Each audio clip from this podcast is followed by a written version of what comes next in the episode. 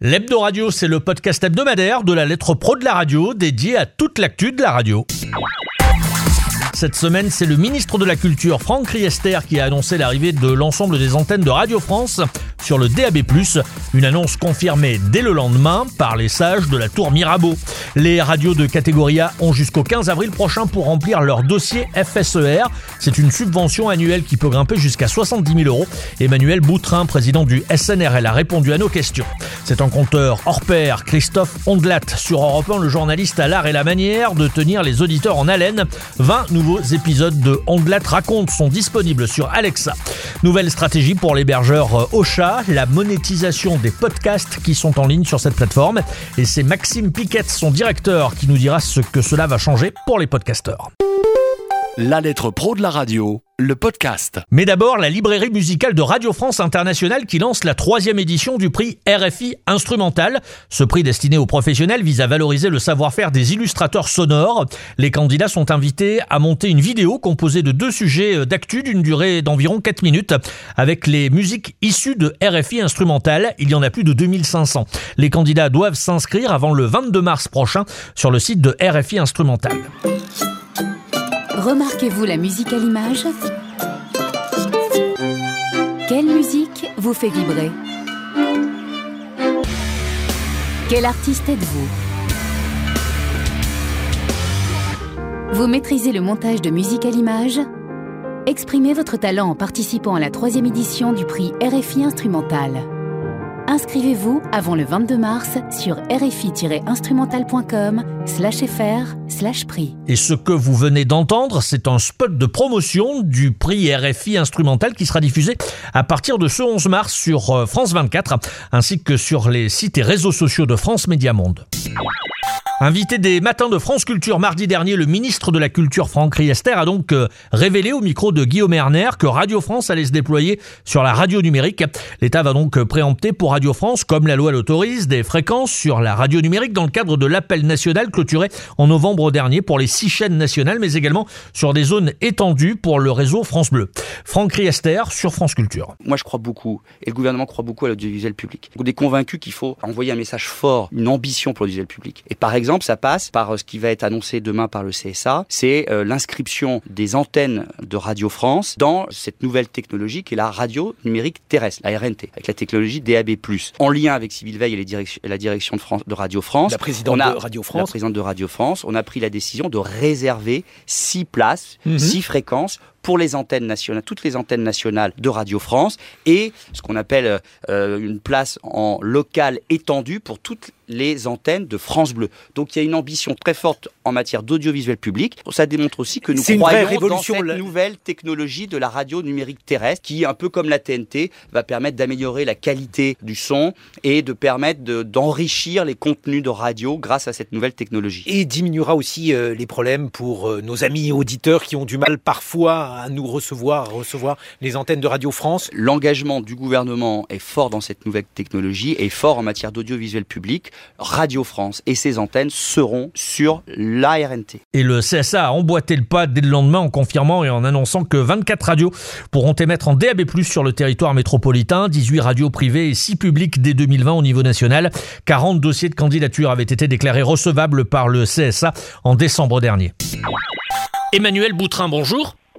Vous êtes le président du syndicat national des radios libres. Quel est le montant moyen du FSER pour une radio locale? C'est un peu compliqué parce que le montant moyen se divise en deux. Vous avez la subvention d'exploitation pour toutes les radios, c'est-à-dire environ 500 à peu près, et ce montant moyen de la subvention d'exploitation reste autour de 30 000 euros, avec euh, donc un maximum autour de 40 000 et un minimum euh, autour de 3 ou 4 000 euros pour les petites radios euh, en création notamment. Et il y a une deuxième enveloppe qui est celle de la subvention sélective, pour laquelle nous nous battons régulièrement pour la voir s'améliorer, se gonfler.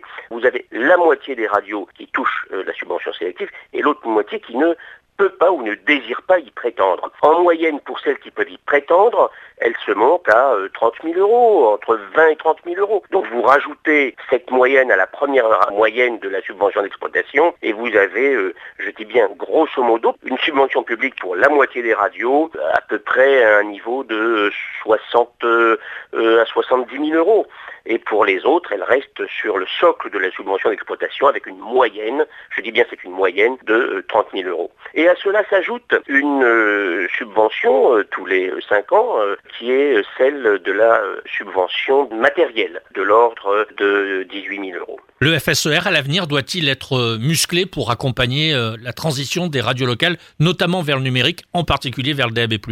Oh oui, et puis ça fait longtemps qu'on le demande. Vous avez tout à fait raison. On, on le demande, on demande à intégrer cet élément euh, dans la subvention sélective. Les radios qui font l'effort du passage, je dis bien du passage, pas celles qui se créent, mais celles qui font l'effort du passage au DAB+, doivent bien entendu avoir un coup de booster en termes de subventions publiques. Ça me semble évident. Euh, de toute façon, regardez, le ministre de la Culture vient de déclarer que Radio France passait au numérique. On s'en félicite, mais il est évident que le service public part gagnant là-dessus puisqu'il part sur des subventions publiques, euh, sur une convention d'objectifs et de moyens adaptés. Eh bien, nous, nous demandons l'adaptation du fonds de soutien à cette double diffusion puisque pour les radios qui y passent, elles vont donc avoir pour un moment donné une double diffusion. Il faut une enveloppe supplémentaire que nous chiffrons à 10 ou 20 000 euros par an euh, en moyenne. Merci beaucoup Emmanuel Boutrin.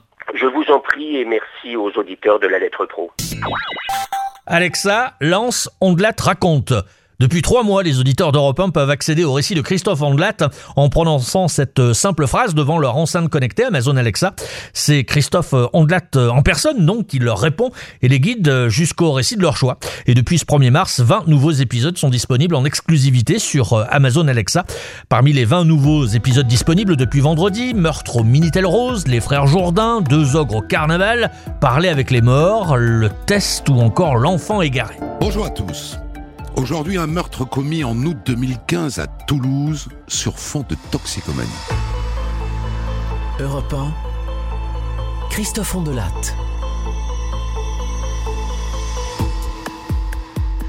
C'est souvent pareil, un meurtre. Ce sont d'abord des gens qui s'inquiètent de ne pas avoir de nouvelles. On la raconte et diffusé sur Europe 1 de 14h à 15h et se décline en application avec donc 20 nouveaux épisodes disponibles depuis le début du mois de mars sur Amazon. Quand j'ai vu ça dans le journal, j'ai dû faire au moins deux nuits blanches. Maxime Piquette, bonjour. Bonjour Frédéric. Vous êtes le directeur d'Ocha. C'est quoi Ocha? Ça sert à quoi?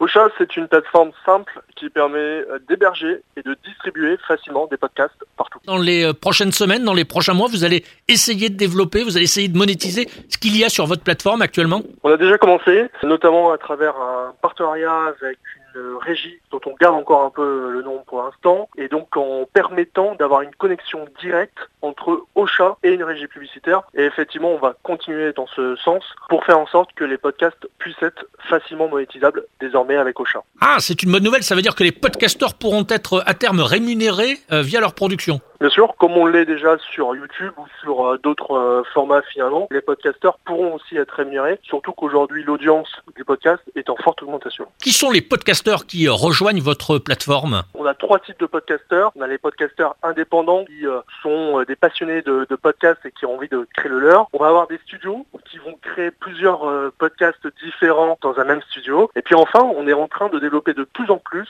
des liens avec des entreprises qui euh, souhaitent elles aussi communiquer à travers le podcast. Maxime Piquette, quelle va être euh, l'actualité euh, d'Ocha d'ici la fin de cette saison 2018-2019 Alors justement, l'actualité va être très axée sur la monétisation et sur la distribution pour favoriser la visibilité des podcasts sur toutes les plateformes facilement. Merci beaucoup Maxime Piquette, à bientôt. À bientôt. Le chiffre de la semaine, 31,2. Les prises de parole des femmes à la télévision représentent moins d'un tiers du temps de parole alloué, 32,7%.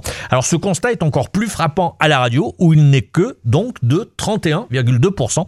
C'est ce qu'indique une nouvelle étude de l'INA. À la radio, on constate beaucoup plus de disparités dans le pourcentage de parole. Pour les stations dont le contenu est principalement lié à la parole, le taux d'expression des femmes maximal est de 33,2% sur RFI et minimal sur RMC, seulement 16,9%. L'hebdo radio de la lettre pro de la radio, c'est terminé pour cette semaine. Le 109e numéro de la lettre pro de la radio paraît en ce début de mois de mars. À la une, euh, le journaliste et matinalier de France Info, Marc Fauvel, et puis euh, les bonnes idées du consultant Jean-Charles Vérag, ou encore un focus sur l'association des radiodiffuseurs communautaires du Québec. Ah, il faut savoir que de l'autre côté de l'Atlantique, euh, vous lirez que la proximité n'est pas un vain mot non plus. C'était Brulatour, bonne semaine et vive la radio. La lettre.pro, l'actualité de la radio et de ses métiers.